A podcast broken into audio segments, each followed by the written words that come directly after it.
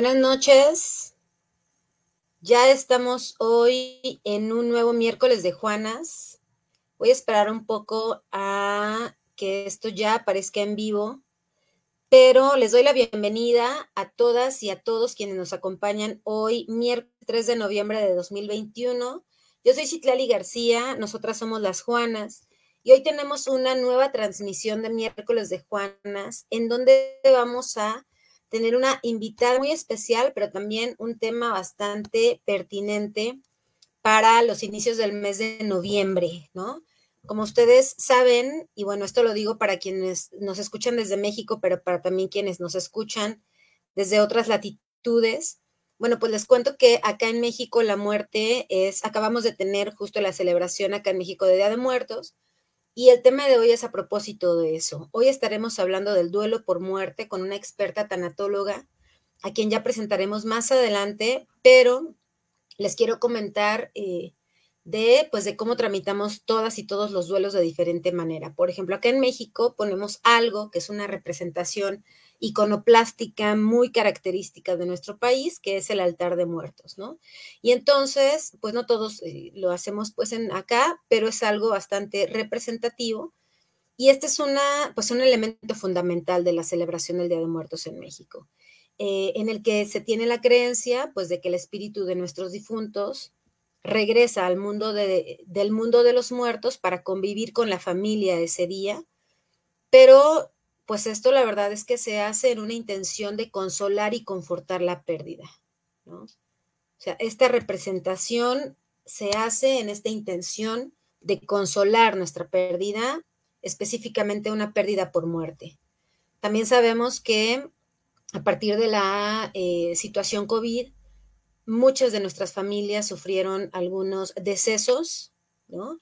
Y justamente vamos a estar hablando hoy de la pérdida por muerte. Entonces, para esto, pues te recuerdo que estás acá en Facebook. Si tú, estás viendo desde Facebook, puedes darle like a este video y compartirlo con las personas que crees que puedes interesarle el tema, porque se tienen que sentir libres de hacer las preguntas que quieran acá abajo en los comentarios.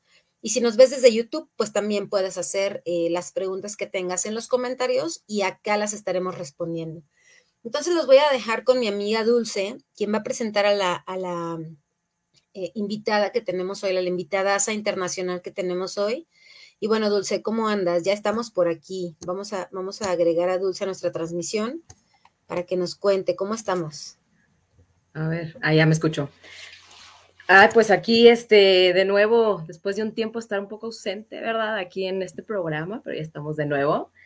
Y con, bueno, como efectivamente un tema que, bueno, tiene su celebración en estos días pasados, y bueno, la verdad es que eh, como siempre nos, nos esmeramos por buscar personas que nos puedan aportar muchísimo, tanto en el área profesional como desde el área personal, ¿no? Entonces, justamente, bueno, yo quiero primero hablarles un poco de lo que es la tanatología, que es el tema que vamos a abordar y específicamente el proceso de, del duelo por muerte, ¿no?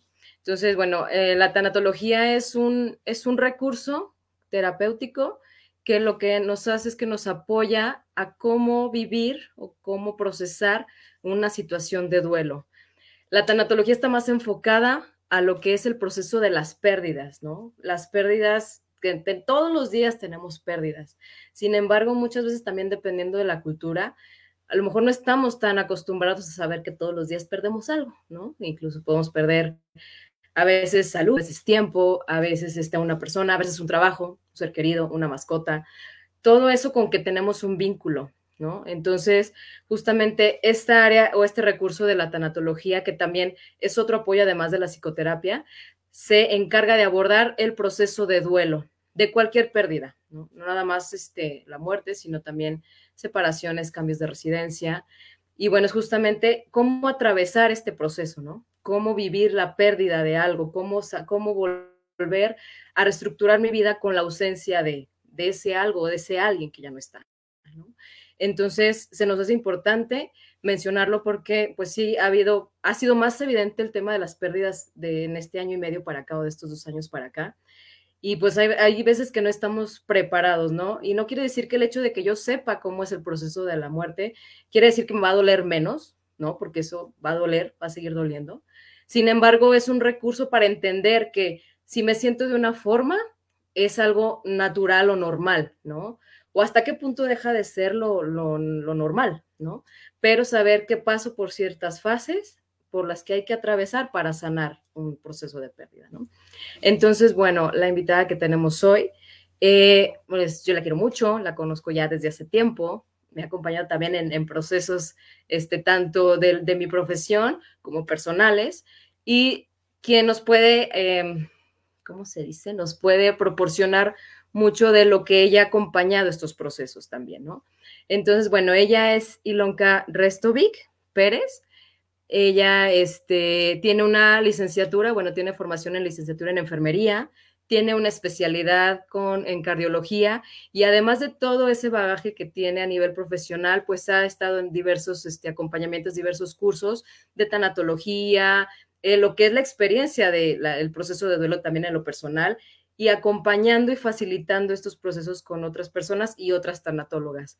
Entonces, bueno, yo le quiero dar la bienvenida a esta a este programa de hoy, a esta charla, porque aparte, bueno, ella es originaria de, de Bolivia, eh, sin embargo, ya tiene unos años radicando aquí en México, ¿sí? Pero para que vean que tenemos estrellas invitadas de talla internacional, de todas las latitudes, porque aparte es también todo lo que nos aportan desde su cultura, desde todo, desde su sistema de creencias, desde todo este bagaje que traen y toda esta experiencia personal. Entonces, pues bienvenida, Hilo. Muchísimas ya estás aquí en Las Juanas y bueno, la dinámica va a ser este, a través de algunas preguntitas. Okay. Hilo nos va a ir compartiendo, ¿no? Nos va a ir compartiendo este, lo que es el trabajo con la tanatología. Y bueno, los invitamos a todos a quienes nos están viendo. Si tienen preguntas, pueden ponerlas en el chat. Estamos en YouTube, estamos en Facebook. Este, las pueden poner y con gusto las iremos respondiendo. Quizás algunas se van respondiendo con lo que nos va compartiendo Hilo. Sin embargo, si hay algo más, pues adelante. Hilo, los micros son todos tuyos. Muchísimas gracias, me da muchísimo gusto estar en este programa, es la primera vez que participo en algo así en mi vida y siempre dicen que hay una primera vez para todo, ¿verdad? y será este, para mí un, una bendición y les agradezco mucho la invitación, Citlali y Dulce. Muchísimas gracias. Muy bien, pues vamos aquí dejándote en primer plano, básicamente. Y Citlali, tú nos puedes este, compartir cuál sería la, primera pregunta para abrir este, esta mesita, este, este compartir del tema del día de hoy. Claro que sí, miren, estamos acá ya en vivo en Instagram. Les estaba contando a nuestros amigos de Instagram que pues que se pasen acá a Facebook, porque justo vamos a abrir con una pregunta que pareciera obvia, pero es importante aclarar. Hablamos mucho de este tema, pero el asunto acá sería, y nos gustaría que nos contaras un poquito, Hilo, ¿qué es un duelo? Ok, un duelo es el proceso que todo ser humano vive cuando ha tenido una pérdida. Yo entiendo perfecto que en este momento nos vamos a enfocar básicamente en las pérdidas por muerte, pero como decía antes eh, Dulce, eh, los duelos se viven por cualquier tipo de pérdida. Es un proceso de adaptación tanto emocional como psicológico, como cognitivo, digamos, racional, hacia una nueva realidad que no esperábamos, no estaba dentro de nuestras expectativas de vida que se nos muera un ser querido. Entonces tenemos que adaptarnos a esta nueva realidad, eh, transitando por este proceso que es de vital importancia para poder sanar desde adentro el dolor. Duelo quiere decir dolor. Entonces es natural, es normal y es de esperarse que ante la muerte de un ser querido haya proceso de duelo. Eh, podría también completar un poco, agregar a esto, que para muchas eh, culturas está esta parte del luto. El luto este, es eh, un factor cultural, social y también religioso Para mucha gente, digamos, nuestra cultura, ya no tanto, pero en una época, bueno, pues eh, una viuda estaba todo un año vestida de negro, ¿no? Ese es el luto. En este momento se ha cambiado para muchos de nosotros, para sobre todo generaciones este, más jóvenes, ponerse más bien de blanco. Y bueno, pues de esto es totalmente eh, como una tradición, como eh, influenciado por sociedad, como decía, por la cultura, por la religión y por tradiciones.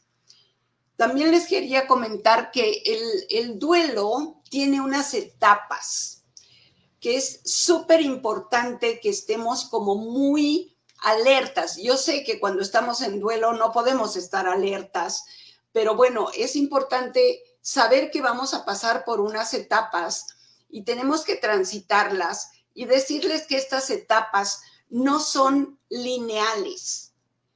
Paso por una etapa, viene la otra, me puedo regresar a la anterior, saltarme, pasar por la cuarta etapa, volver otra vez a la primera. Es decir, es un ir y venir por estas cinco etapas del duelo. Estas etapas son, la primera es shock y negación. Voy a hablar brevemente de lo que es cada una de las etapas, si les parece. E, el shock es cuando se te da la noticia. Hay diferentes tipos de shock, ¿no? Porque cuando tú tienes un ser querido que está enfermo y que lleva mucho tiempo, tú vas viendo el deterioro y te vas preparando mental y emocionalmente para cuando te den la noticia de que ya falleció. Pero de todas maneras hay un shock emocional, ¿sí? Totalmente diferente a cuando fue un accidente, fue un suicidio, este, algo inesperado, ¿no? Entonces, se te da la noticia y tú, bueno, es como, no está pasando, ¿sí? E inmediatamente después viene el periodo de la negación, que es este periodo que dices, esto no está pasando. Tengo que pedir este, consulta a otro médico porque no es cierto que tengo una enfermedad terminal, por ejemplo, ¿no? Y entonces empiezo a ir de un laboratorio a otro y de ese a otro, tratando de que alguien me diga que no es cierto que estoy en, en una fase terminal, por ejemplo, cuando se trata de enfermedad. Cuando se trata de la muerte, igual dices, no es cierto, es una broma que me están jugando, estoy soñando, no puede ser verdad. Esa es la negación. Inmediatamente después viene la ira o el enojo. Estás enojado con todos, con todo, contigo mismo. Estás enojada con Dios. No puedes creer que un Dios de bondad y generosidad haya permitido que te pase esto. Estás enojado con el mismo difunto. Te enojas y lo digo porque me pasó. Yo tengo la muerte de, de mi esposo yo decía, pero ¿por qué no le echaste un poco más de ganas? Hubiera respirado. Y estaba enojadísima con él. Entonces el enojo es para con todos.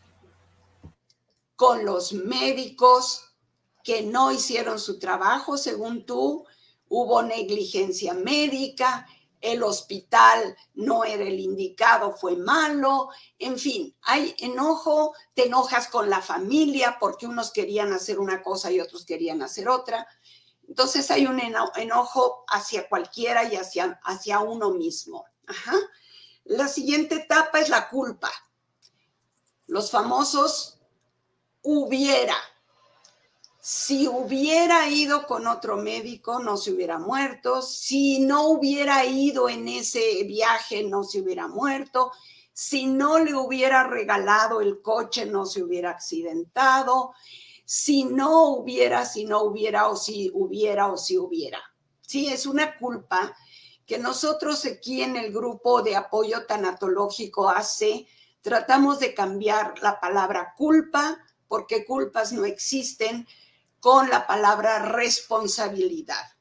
Es la responsabilidad que cada quien tenemos ante lo que tenemos que hacer y decidimos lo que decidimos con la mejor de las intenciones, intentando hacer lo mejor posible para el ser querido con las herramientas que tenemos en ese momento.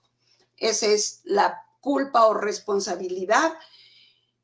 Luego viene el periodo de tristeza profunda. Hay quienes le llaman este de depresión nosotros tampoco queremos llamarlo así. La depresión generalmente es una enfermedad, es una enfermedad por la falta de, una hormona, el litio, falta en el cerebro y provoca la, eh, la depresión. Entonces nosotros lo llamamos tristeza profunda, que es cuando realmente nos damos cuenta del inmenso vacío que la, la ida de nuestro ser querido provoca en nuestra vida y el cambio radical que tenemos que ir aceptando poco a poco, este, y tenemos que transitar esto eh, llorando y, hablando de, lo que estamos sintiendo.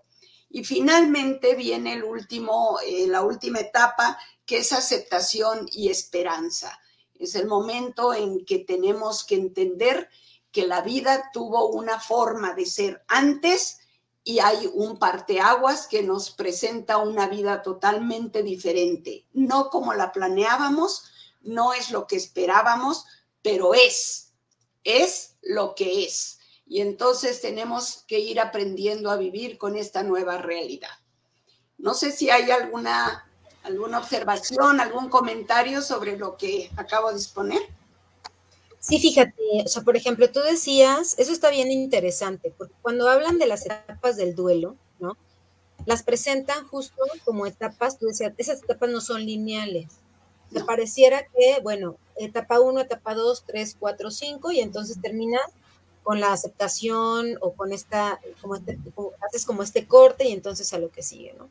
Pero tú dices, y esto se me hace muy interesante, porque eso me lleva a pensar que entonces no todos los, eh, todas las personas tramitan su duelo de manera distinta en este salto, en estas etapas que igual puedes pensar que ya está resuelto y de repente viene otra vez, ¿no? O sea, eh, me gustaría que nos hablaras un poco de eso, tú que tienes como toda esta experiencia acompañando a personas, porque todas tramitan el duelo de manera distinta, ¿no? Todos somos diferentes. Así es, así es. Qué bueno que haces hincapié en esto, este Citlali. Ciertamente no existe ninguna fórmula secreta para poder transitar el duelo de manera exitosa, ¿no? El duelo, como decía, es un sube y baja, un va y viene, ¿sí? Y pareciera que, digamos, dormiste bien, ajá, te levantas con ánimo, hasta tienes alegría de ver la naturaleza, de ver a tu ser querido, parecería que todo está bien. Y de pronto, sin ninguna advertencia, te entra una tristeza tan profunda que revientas en llanto. Ajá. Y entonces, claro, el que no sabe de esto, dice, pues este está, ¿no? Zafada. Hace un rato se estaba riendo y ahora está llorando. Porque escuchaste una música, porque dijeron una palabra, porque abriste un libro y había una foto, por, por nada, o sea, por nada, de pronto entra la tristeza o entra ese enojo que, que te hierve por dentro nuevamente Así es el duelo. Y cada quien somos diferentes y tenemos una respuesta diferente ante este mismo proceso. Y entonces tenemos que entender que se ha muerto el padre, por ejemplo, la mamá va a tener un tipo de duelo, la viuda va a tener un tipo de duelo y cada uno de los hijos va a tener un proceso diferente ¿Y a qué se está relacionado este proceso? Bueno, pues está relacionado en primer lugar al vínculo que yo tenía con el ser querido que murió. ¿Qué tan estrecho era mi vínculo con él? ¿Qué tanto yo me relacionaba con él? ¿Qué tanto yo hablaba? ¿Qué tanto no hablaba con él?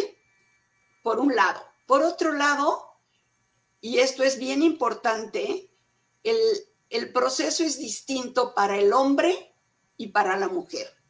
Los hombres en general procesan el duelo de una manera como mucho más este, estricta, como mucho más cuadrada. Este, ellos son muy prácticos. Bueno, pues ya se murió, ya lo enterramos, pues ya a lo que sigue. La mujer es mucho más emocional. La mujer eh, se involucra mucho más con el dolor y quizás con sus arrepentimientos y los manifestamos de una manera distinta.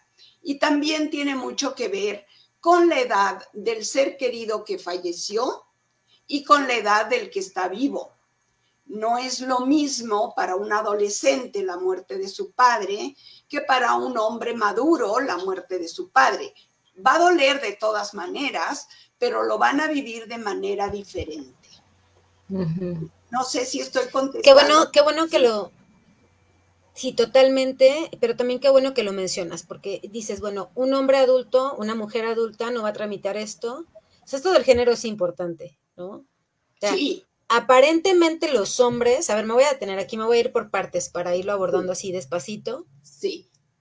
Porque la diferencia del género, o sea, pareciera que el hombre ya, ya lo enterramos a lo que sigue, ¿no? Pareciera. Aparentemente él resuelve. Así es. Porque culturalmente es aceptado entonces que la mujer justo tenga toda esta parte de descarga emocional, el llanto, el sufrimiento, ¿no? Y entonces, como todas estas eh, cosas que se asocian pues a, las mujeres, y en, y en, el hombre no está tan permitido, ¿no? O sea, en el hombre no está tan permitido no, y pero eso no quiere decir que lo haya resuelto, ¿cierto? O sea, la persona puede tener ahí algo eh, irresuelto, pues, un duelo no trabajado. Definitivamente, sí, Clary, tienes toda la razón. Y esto es cultural. Ciertamente, en nuestra cultura, y bueno, y muchas otras, al hombre no se le permite llorar desde niño a él se le dice, un hombre que es hombre no debe llorar y no debes manifestar tus emociones. Entonces, eh, justamente en estas terapias tanatológicas y seguramente en las psicológicas con ustedes, es justamente abrir esta eh, caja fuerte que se le ha metido al niño desde pequeño, ¿no? Que se ha permitido que el niño eh, inhiba sus emociones, sus sentimientos, el varón, ¿no? Porque entonces, este, creo yo que de alguna manera estos grupos son los que están empezando a, aflorar en el hombre el permitirse el duelo y llorar y, y, sufrir y lamentarse, ¿no? Este, sí creo, bueno, nosotros cuando teníamos presencial nuestro grupo, yo te podría decir el porcentaje de mujeres y el porcentaje de hombres, ¿no? Este, un 80, 85 contra un 15 era así como funcionaba. Y cuando es ahora de esta manera, pues en general son las mujeres las que hablan, los hombres no se atreven, ¿no? Entonces, es cierto que, que el hombre lo va a procesar aparentemente a su manera, eh, enterrado el muerto, pues eh, a lo que sigue, pero por dentro, por dentro hay una intranquilidad y un desasosiego terrible porque no está procesando su duelo de una forma este, sana y, normal. Sí, yo quiero aquí agregar algo justamente con esta parte de que, bueno, ahorita culturalmente aquí en México pasa más con los hombres, ¿no? También según la historia que tengamos, puede ser que en mujeres mujeres a lo mejor nos enseñaron a contener la emoción, ¿no? Para apoyar a otros, puede ser, ¿no? Sin embargo, ¿en qué momento es importante mencionar cuando el duelo está estancado, ¿no? Cuando está alterando mi, mi situación vital, ¿no? Cuando empiezo a tener insomnio, cuando empiezo a tener la pérdida del apetito por un tiempo prolongado, cuando empiezo a aislarme, cuando empiezo a tener ataques de ansiedad, ajá, o como demasiado, o duermo demasiado, o sea, ahí es como un foco rojo de que es importante que a lo mejor pareciera que lo tengo resuelto, pero mi cuerpo está manifestando otras cosas, porque luego llegan a consulta y es que tengo insomnio, y es que tengo, me pasa esto, y es que se me quitó el hambre, o de repente bajan de peso así muy rápido, ¿no? Entonces es como ver qué es lo, o sea, en dónde está atorado el proceso, porque a lo mejor mentalmente lo puedo entender, pero a nivel emocional y a nivel de mi alma, de mi corazón, no lo he procesado. Entonces es, es justo lo que mencionas, Hilo, de, de trabajar con mi historia de mi infancia, de lo que se me permite y no se me permite, o a lo que me enseñaron a expresar o no. Entonces es hacer una resignificación de todo eso, ¿no? Así es, así es. Y mira, Dulce, ahora que comentas esto, a mí me gustaría compartir con las personas que nos ven y que por supuesto le mandamos un saludote, porque mira, por ejemplo, Ilonka, aquí ya también te mandan a ti saludos, tenemos saludos, por ejemplo, ya te lo digo, tenemos saludos de Lau Mape, ¿no? Te manda saludos, también Ana Lucía nos manda saludos, ¿no? Eh, saludos también a Selenita, que nos acompaña desde Guadalajara, eh, a Guillermo Álvarez, ¿no? También por aquí ya estamos. Leticia Coronado también te envía saludos. Y voy a poner aquí también este, este comentario, mira, de una persona. Dice, me gustaría que comentaran sobre no juzgar estas distintas reacciones de las demás personas ante, ante una pérdida, dice ella, ante una pérdida, además de cómo poder controlar exabruptos cuando una está en una situación en donde no te puedes o no debes ponerte a llorar. Esto también viene mucho con esto de los convencionalismos, pues, este, social, ¿no? De puedes o no llorar en qué lugares. Vamos comentando esto. Ok. Eh, sí, yo creo que como decía hace un rato, cada quien va a vivir su duelo de una manera totalmente diferente y respetable. No hay duelo bueno y duelo malo o sea, el que llora no es que estén haciéndolo mejor que el que no puede llorar, que el que se aísla o que el que es socialito y lo que quiere es irse y, tener una pachanga. No es que no esté procesando su duelo, son diferentes formas de procesar el duelo, ¿no? Entonces, aquí es bien importante no juzgar es que yo soy la que más sufro en mi familia y la que tiene más dolor por la muerte de mi madre y mis hermanos, bueno, como le, que les ha valido, ¿no? No se vale. ¿Por qué? Porque cada quien, como digo, es un ente totalmente diferente, con un vínculo diferente con ese ser, ser querido, con una relación diferente, con una personalidad diferente, de edad diferente, en fin todo esto hace que el duelo sea totalmente distinto para unos que para otros, por un lado. Y por otro lado, me llama la atención de esto de, contenerse y no llorar porque no se debe de llorar. Yo honestamente creo que se debe llorar cuando se viene el llanto, porque es respetarte a ti mismo. Yo creo que una de las cosas que tenemos que aprender es a que lo primero, y esto lo tengo aquí también dentro de mis apuntes, el más importante en un duelo eres tú mismo. Tú eres el más importante porque tú no puedes dar a los demás lo que no tienes. Y si no tienes paz, y si no tienes el consuelo, y si no tienes, no se lo puedes brindar a nadie. No puedes estar para los demás cuando tú estás, no estás para ti mismo. Ajá. Entonces, hay lugares en donde, en donde no se debe de llorar. Mm, no sé, me cuestiona la pregunta a mí misma. Creo que, que debemos ser nosotros mismos.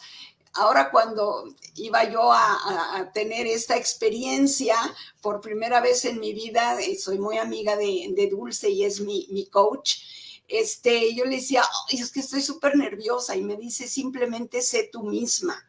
Eso es lo que tiene que pasar en el duelo, ser nosotros mismos, respetar nuestros sentimientos, valorarnos. En el momento que tenemos una pérdida, lo primero que se nos va al suelo es el autoestima y tenemos nosotros que ir recuperándonos a nosotros mismos. Nadie va a hacer el trabajo que nosotros no hagamos por nosotros mismos. Y el más importante durante el proceso de duelo es uno mismo. No sé si contesté. Sí, yo, yo aquí quiero agregar también que, bueno, y a mí me ha, me ha pasado con personas que llegan por esta situación a terapia, que es, es que lloro y los demás se preocupan. O sea, a veces el que llora está muy claro lo que siente, la tristeza, sin embargo, a quien se les mueve el mundo es al que lo, a quienes nos ven llorar. ¿no? O sea, y pareciera como que el no llorar es como el que no pasa nada y el llorar está pasando mucho. Sin embargo, es parte de lo que el cuerpo está manifestando que necesita soltar. Hay veces que dicen, bueno, es que a lo mejor no me puedo poner a llorar en el trabajo. Bueno, a lo mejor si tienes la oportunidad puedes irte a lo mejor a un espacio donde puedes desahogarte y regresar. Hay veces donde no se puede, pero sí va a ser importante que revise cada quien porque son, son espacios donde a lo mejor sí se puede, donde no, pero darte la oportunidad de, llorar, ¿no? Así es. Yo siempre he pensado que la mejor forma, porque hay una, una pregunta que también este, es importante, dice si los niños y los adolescentes viven el duelo igual que el adulto. Yo decía hace un rato, por supuesto que no, ¿no? Este, pero una cosa que es súper importante es cómo le enseñas al niño y cómo le enseñas al adolescente a vivir el duelo. Ellos lo van a, se van a reflejar en ti. Tú eres el espejo, ¿sí? Eh, ¿Cómo enseño yo al niño a querer? ¿Cómo enseño yo al niño a ser apapachador, a tener contacto físico? Dándole mi contacto físico, besándolo, apapachándolo. ¿Cómo le enseño yo al niño que cuando hay que llorar, hay que llorar. Si yo todo el tiempo estoy en contención, si todo el tiempo para que él no me vea llorar y para que él no sufra, yo no voy a llorar. Entonces, ¿cómo le enseño al niño este proceso que debe ser natural? ¿Sí? Entonces, creo que el niño vivirá el duelo según lo vaya guiando de alguna manera el adulto. Y claro, no voy a hacer un drama y voy a patalear y voy a hacer un berrinche por el duelo, no. Pero cuando tengo esa necesidad de desahogar porque, porque no puedo ni hablar, yo sí creo que quizás habrá que buscar, como dice Dulce, un espacio para poder hacerlo, pero tratar de no contenerlo. Ni eso, ni el enojo, ni... ¿Por qué? porque eso se va encapsulando adentro y al final se traduce en una enfermedad nuestra. Y entonces, en vez de ir avanzando, vamos retrocediendo, ¿no? En este, en este proceso.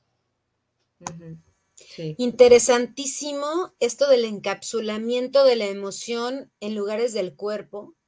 Y justamente de ahí vienen también eh, cómo nos defendemos ante el mundo a propósito de, todos estos virus que nos atacan, ¿no? Eh, sí. En, este momento.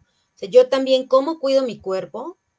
Sí, a partir de lo físico, mi alimentación, ejercicio, mis hábitos de sueño, pero también mis hábitos de higiene emocional, ¿no? Importantísimo, importantísimo. Y esto que dice se me hace, se me hace bien rico porque si bien es cierto que podemos o no lidiar con duelos por muerte desde pequeños, pequeñas, sí lidiamos con muchos duelos, o sea, desde pequeñititos. Yo quiero algo, no me lo dan, es una pérdida. ¿Y cómo dices tú, o sea, cómo les enseñamos a las niñas, niños y adolescentes a transmitir sus pérdidas? Así es. Es valiosísimo, no necesariamente de una muerte, pero con estas pequeñas pérdidas, por supuesto que ellos van a crear, ellas van a crear o a construirse o en ellos mismos construirse herramientas para afrontar después una pérdida tan grande como puede ser la de un ser querido, ¿no? Así es, así es. Y ciertamente cuando se viene, digamos, una tragedia como esto, que es la muerte en sí, digo que no es, ¿no?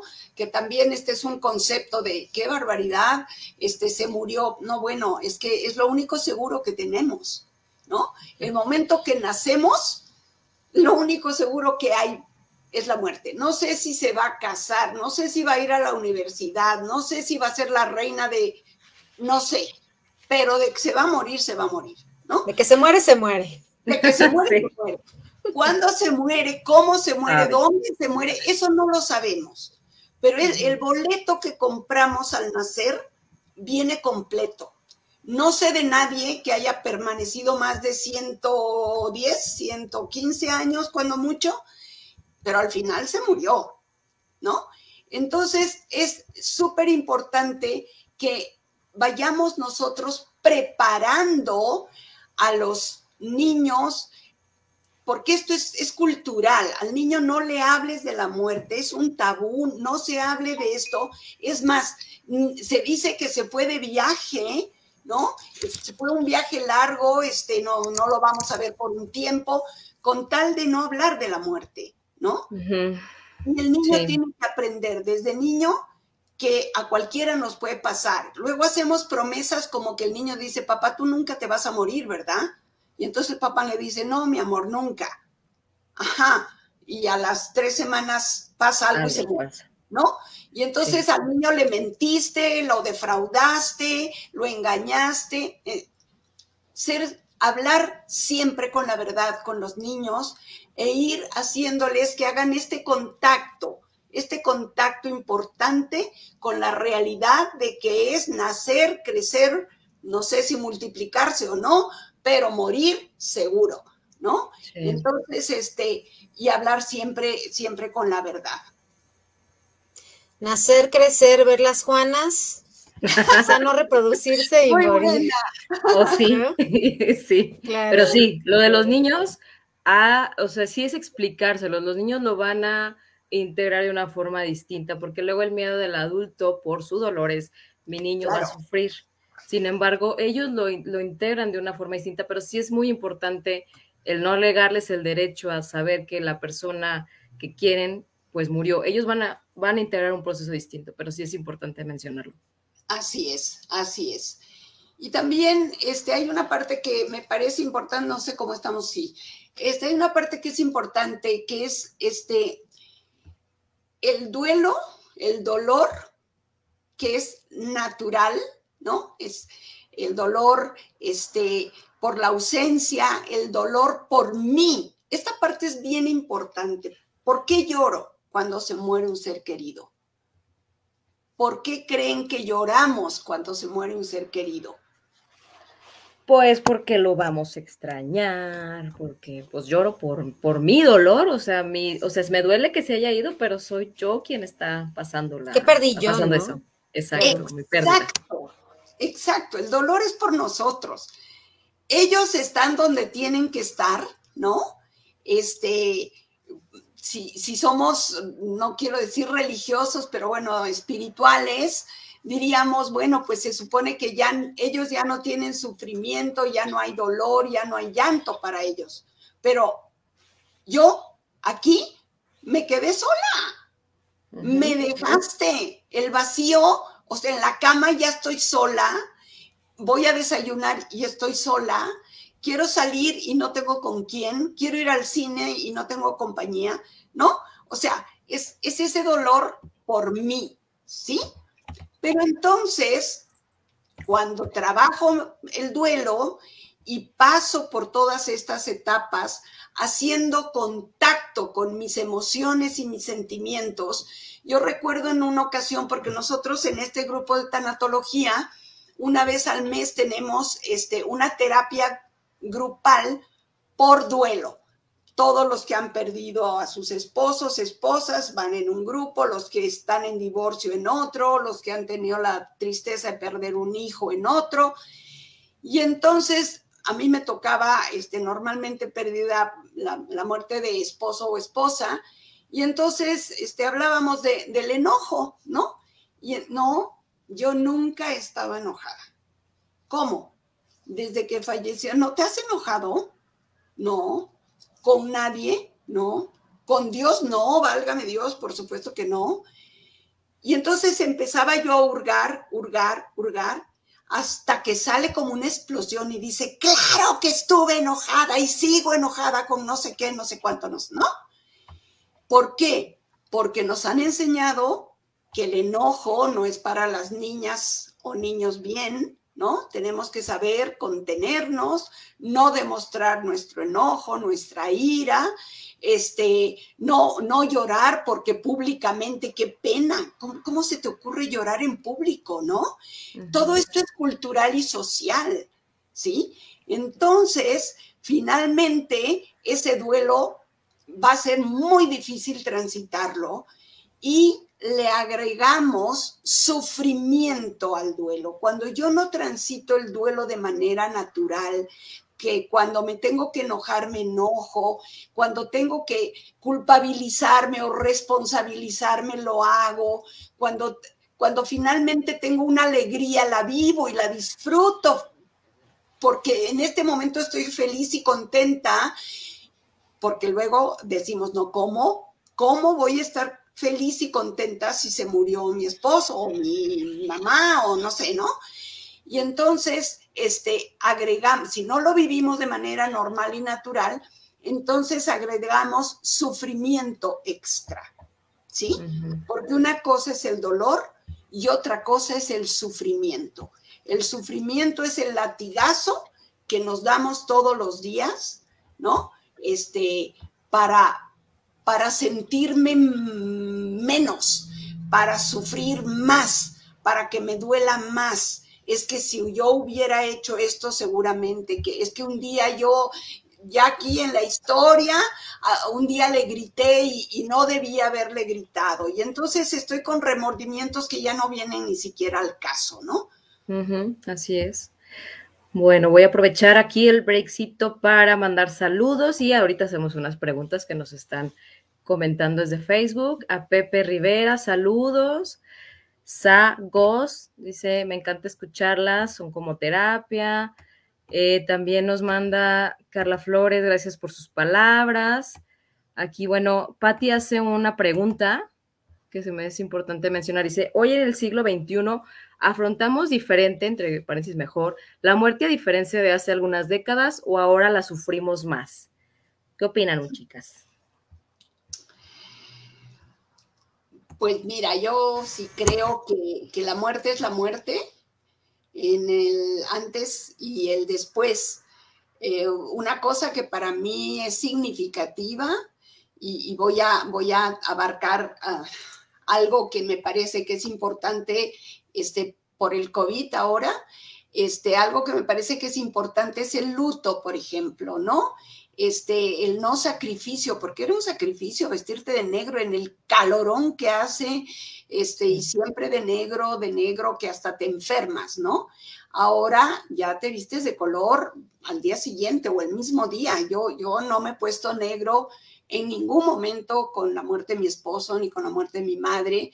Este, entonces creo que ese es un cambio pero porque estamos abriendo un poco este, la mente y el corazón, porque es diferente cuando lo entendemos aquí y cuando lo vivimos aquí en el corazón, ¿no? Son, son dos, dos momentos diferentes. Y creo que este, también culturalmente, socialmente, vamos entendiendo que esto es un proceso y cada vez se habla más, cada vez hay más gente que se ha dedicado a la tanatología y ustedes a la terapia y cada vez siento que este, el, poder, digamos, eh, transmitir y, estas cosas, lo que están haciendo ustedes con las Juanas, creo que ayuda muchísimo a entender que sí duele, duele siempre, pero lo podemos transitar normal y lo podemos vivir luego con esperanza y, con... El vacío siempre va a estar. Puedes casarte con otra persona, por ejemplo, pero tu esposo va a ser tu esposo, tu primer esposo siempre será tu primer esposo, ¿no? Eso no va a cambiar nunca. por ahí decían, y se olvida al ser querido, bueno, se olvida cuando ya no quieres hablar de él, pero hablar de él y recordarlo es vivir en el corazón siempre, ¿no? Sí, también el hecho de honrar la vida, o sea, honrar a nuestros muertos viviendo, porque luego nos morimos con nuestros muertos, ¿no? Entonces, sí va a ser importante también que esta es una forma de, de, seguir, ¿no? O sea, de transitar este proceso que es difícil. Así es. Pero fíjate, eh, yo sí, yo quiero comentarles algo que a mí me brinca. Ahora, esto que dice Pati, en el siglo XXI afrontamos mejor, no sé si mejor, pero desde luego que las redes sociales han hecho el trámite algo diferente, porque por ejemplo, podemos ver, y esto es un fenómeno generalizado, cuando una persona, bueno, a ver, es que son estas redes sociales que, sí configuran a lo social, no nada más en todo el mundo. Eh, cuando una persona muere, puede dejar heredada su red social a otra persona para que esa persona le lleve la red social a partir de su muerte, ¿no? Sabemos eso. Pero también sabemos que las personas descargan energéticamente en las redes como si le estuvieran hablando a la persona. Por ejemplo, se cumple el aniversario luctuoso de mi abuela y mis tías suben una foto de mi abuela y entonces le hablan como si ella estuviera acá le hablan a partir de, a través de la red social y entonces dicen, este, yo espero que desde donde estés, tú me estés viendo con buenos ojos, bla, bla, ¿no? Como, como este trámite continuo que se sigue haciendo, pero ahora a través de las redes. Y entonces, obviamente, no es nada más la publicación de esto, sino los comentarios que vienen de apoyo también hacia la persona. Es un fenómeno interesante, ¿no? Sí. O sea, como también las personas a partir de la red social tramitan o tienen un espacio de descarga energética para decir, alguien se murió, estoy en, este, con mucho dolor, y que puede ser una publicación o pueden ser 100 en un mes, pues, ¿no? O sea, sí hay, eh, sí lo podemos notar en redes sociales. Contestando a la pregunta de Patti, yo sí diría que eh, las configuraciones también a nivel social que han traído la vida en las redes han cambiado, ¿no? Sí, definitivamente, definitivamente no lo había, no lo había pensado de esa manera, Citlali, gracias. Eh, yo pensaba, porque una pregunta es, ahora con el COVID, que no se pueden hacer las velaciones y que entonces no haces la tradición, ¿no? De, vivir todo este, que es ya, este... Todo el ritual. Como un ritual que, que existía desde hace muchísimo tiempo atrás, ya no se puede ¿Qué? El no despedirte de tu ser querido porque lo metiste al hospital y ya no lo viste más, este, te, impide un duelo sano, no puedes vivir tu duelo, este, no. Eh, yo creo que justo y ahora hablando de la fotografía, hay una, una forma de poder hacerlo que es este, una ceremonia con la fotografía es la fotografía, una flor, si quieres, y una velita, y puede ser personal o puede ser familiar, ¿no? No nos hemos podido despedir, este, y entonces hablo con esa foto. Yo, yo siento que ahí está, ¿no? y, y hablo y cada quien les da sus gratitudes, sus perdones, piden los perdones necesarios. Es decir, hay una conexión espiritual en ese momento que ayuda a que ese proceso que no se pudo hacer de manera normal por lo del COVID en este momento, pero yo diría que, por ejemplo, mi esposo murió, se fue de la casa a, una excursión y ya no regresó. Entonces, obviamente yo no me puedo despedir, ¿no? Y entonces que me quedo con esa carga para siempre. No, yo me despido de él de esta manera, ¿no? O también está la ceremonia de la silla este, vacía. Te sientas con una silla y platicas como si estuvieras con él y te despides y le agradeces y le dices lo que pues no le pudiste o no le quisiste decir en su momento y entonces cierras, ¿no? cierras este círculo que es importante para poder seguir avanzando. Sí. Y mira, en este seguir avanzando es como este camino también que hacemos desde el inicio de nuestra vida yo quiero acá mostrar un comentario que, que me parece muy interesante. Selenita Metzli nos dice, ¿no? Dice, me parece tan interesante el tema y al escucharla me vino a la mente lo siguiente, el miedo a los finales. esto es bien importante desde el inicio de nuestra vida. Dice ella, ¿qué pasaría si el miedo a los finales tiene un inicio en nuestro nacimiento?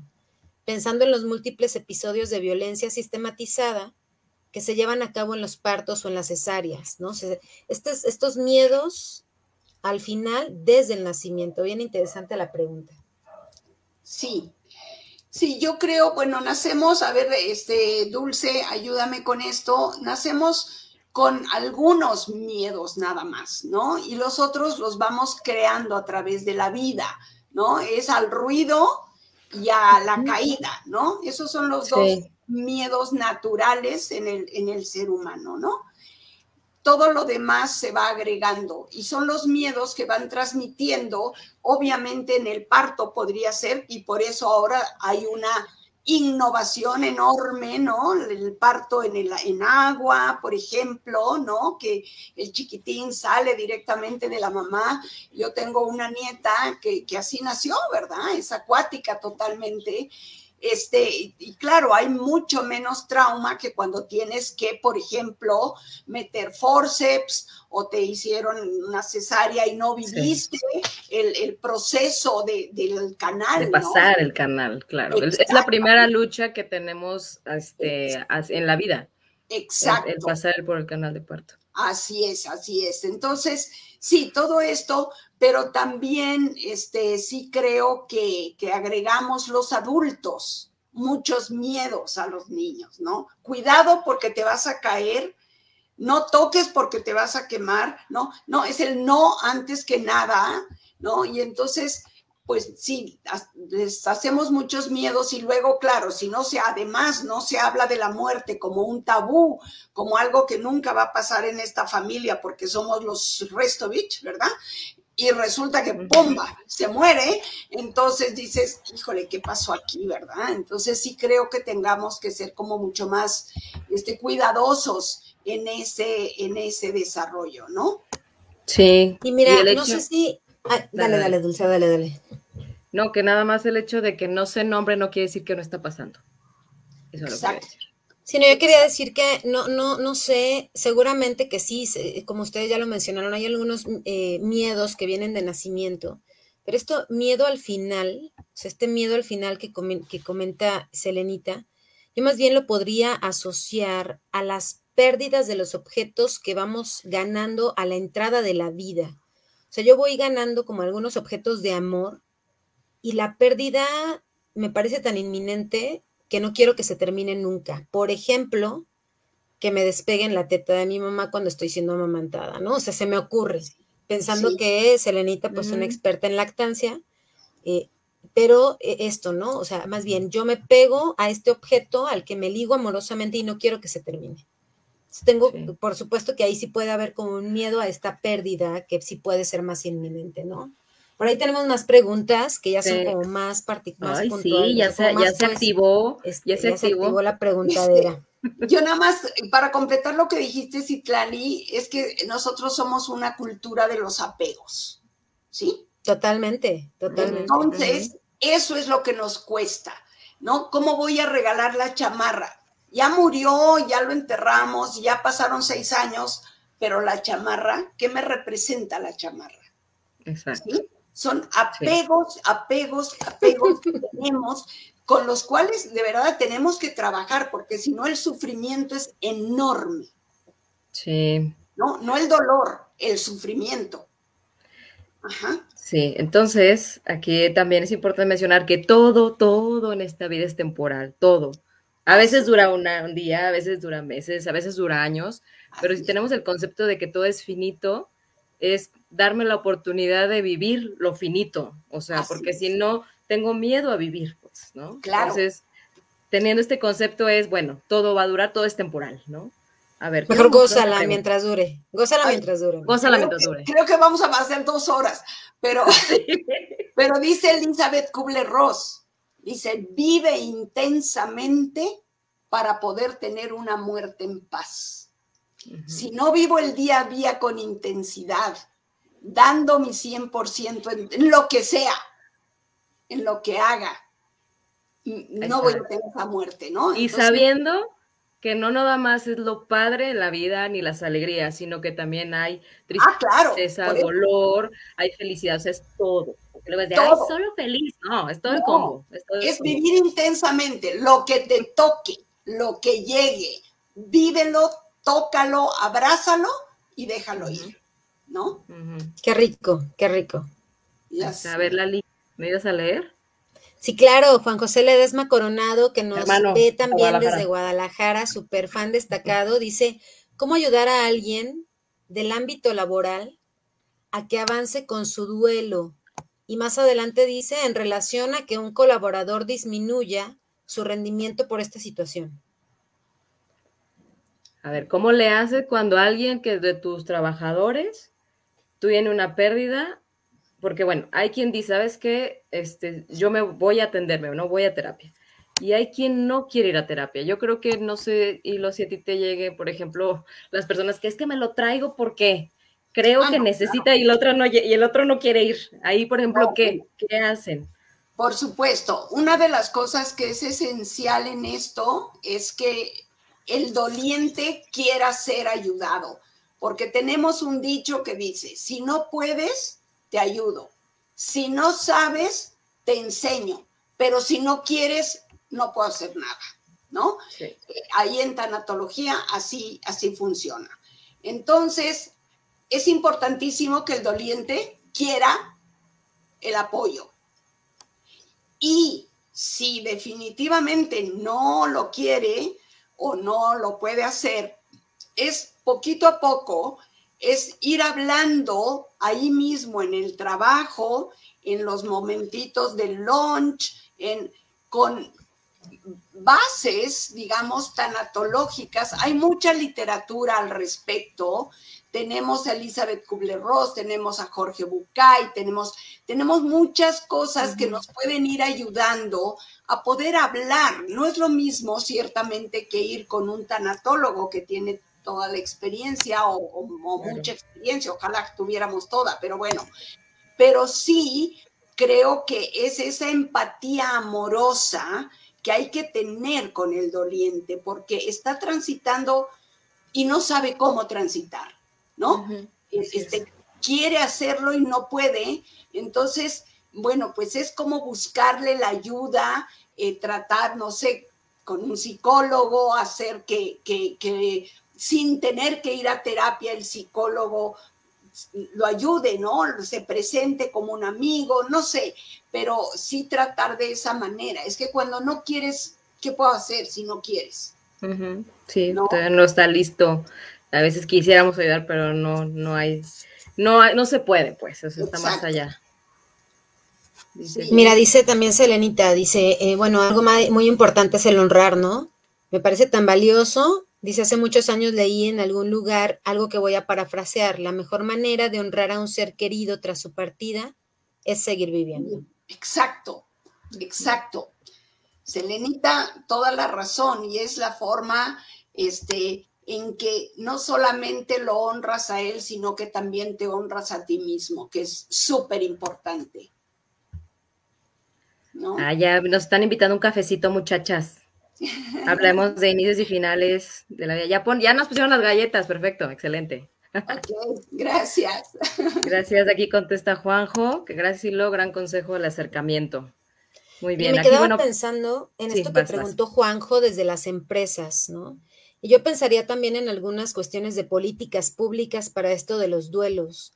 Les debo el dato, pero en algún momento leí de algún país alguno de los Países Bajos, cuando ellos compran un servicio de velación, por ejemplo, en el servicio viene incluido un tratamiento de grupo para la familia.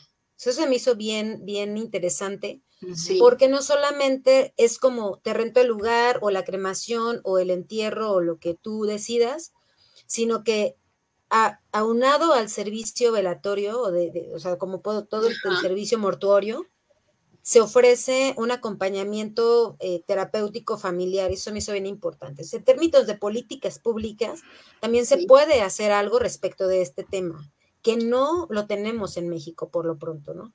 No, no lo tenemos y fíjate que hablando de esto, Citlali, hemos eh, tratado, intentado de muchas maneras entrar a las escuelas.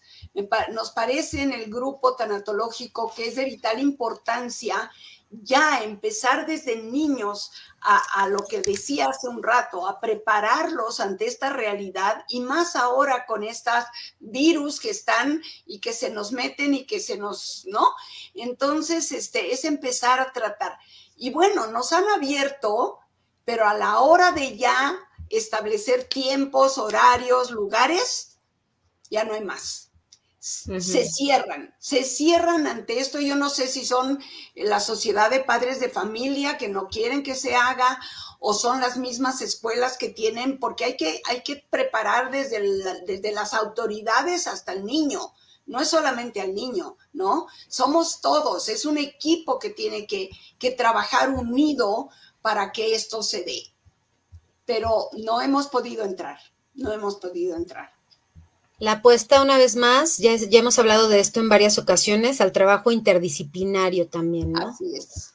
importantísimo, importantísimo. Y bueno, sí. la verdad es que en políticas públicas también se podría, hay, hay camino, pues, hay camino, hay camino que recorrer. Y, por ejemplo, a ver, no podemos entrar a las escuelas, eh, no podemos, eh, todavía no hay como estas opciones dentro de las instituciones públicas o privadas, ni siquiera privadas pero entonces, ¿yo qué puedo hacer desde mi lugar?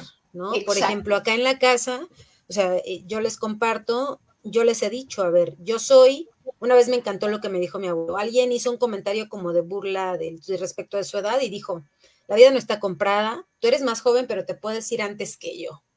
Así se lo dijo, sin más. Y entonces pensando en eso, a partir de un accidente de automóvil que tuve, yo hablo con mis papás y les digo, si yo me muero antes que ustedes, me gustaría que hicieran esto y esto y esto con mi cuerpo y esto con mis cosas y así, ¿no? o sea, es como hablar de la muerte, ni siquiera porque estoy enferma o porque este ya está como inminente o porque no, sino porque en algún momento los accidentes ocurren, hablar de la muerte con naturalidad justo, ¿no? Exacto.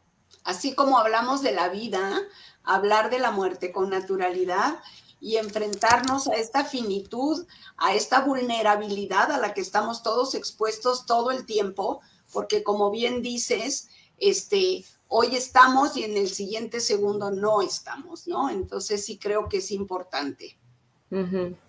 Así es. Ay, pues ya, este, ya vamos cerrando. Está muy interesante. Gracias a todos los que nos han compartido su, su, experiencia, sus preguntas. Y bueno, yo también quiero decir que el día de hoy, por cierto, es Día del Tanatólogo. Muchas felicidades, Hilo, y a todos quienes se dedican a esta, a esta labor de acompañamiento terapéutico desde ese lugar. Entonces, bueno, muchas felicidades. Y pues toda esta labor que la verdad se desencadenó de dos, de año y medio para acá en, en, en estas áreas, ha estado cañón. Entonces, la forma en que podemos apoyar a nuestros seres queridos es trabajando nuestros procesos y entonces también podemos dar esa contención. Queremos también mencionar, bueno, bibliografía, eh, Jorge Bucay, ¿cómo se llama el libro de la otra chica? ¿Y lo dijiste?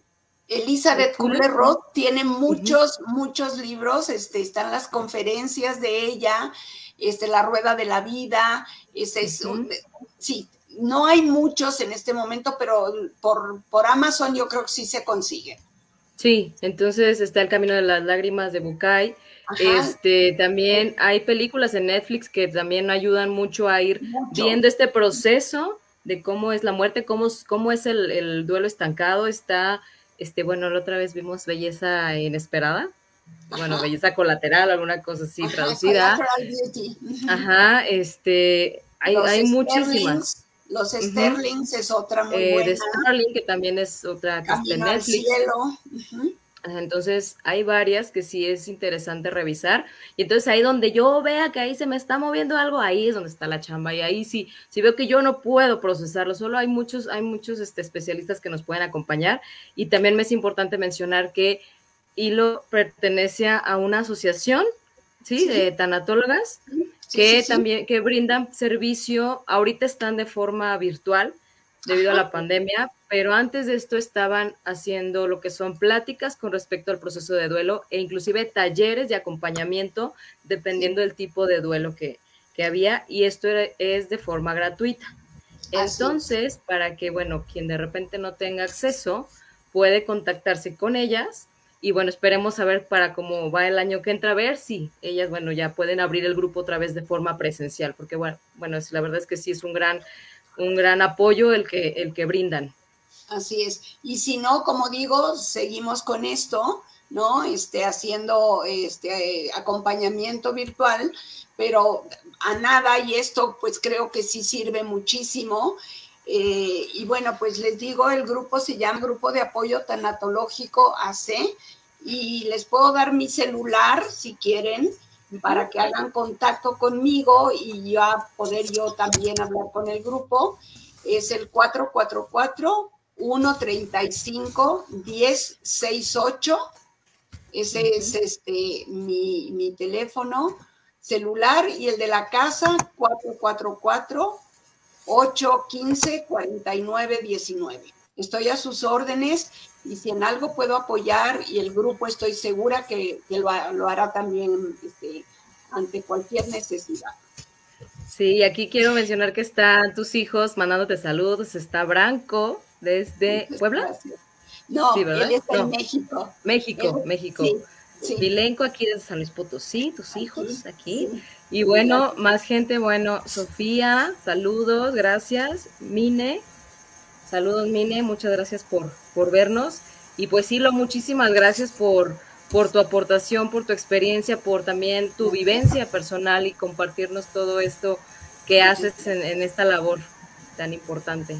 Muchas gracias a ustedes, un privilegio de haber estado en las Juanas de ahora en adelante no me la pierdo, ¿eh? créanme, me encantó, me encantó la labor que están haciendo y este, bueno, pues gracias por invitarme.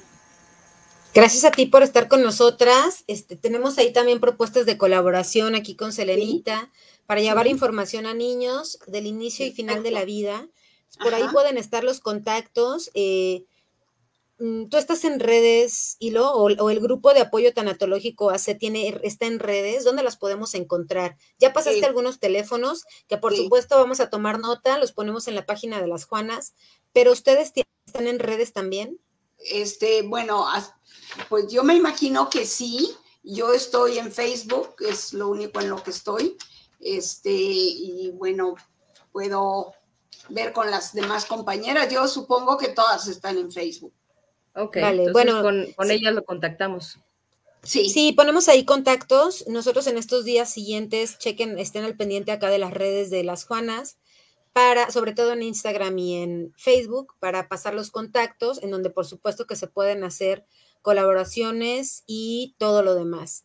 Entonces les agradecemos mucho que hayan estado con nosotras en este miércoles de Juanas y agradecemos también a que sí Design Studio, que nos tiene las redes bien chulas. Y miren, ya tenemos ah, aquí también, seguro ya checaron los que nos están viendo en YouTube y en Facebook, el que está, aquí como también un simbolito de nuestro reconocimiento al, a los que se quedan en el más allá y en el más acá, porque pues yo los sentimos también en el más acá todos los días, en, la, en las alegrías y en todo lo demás también.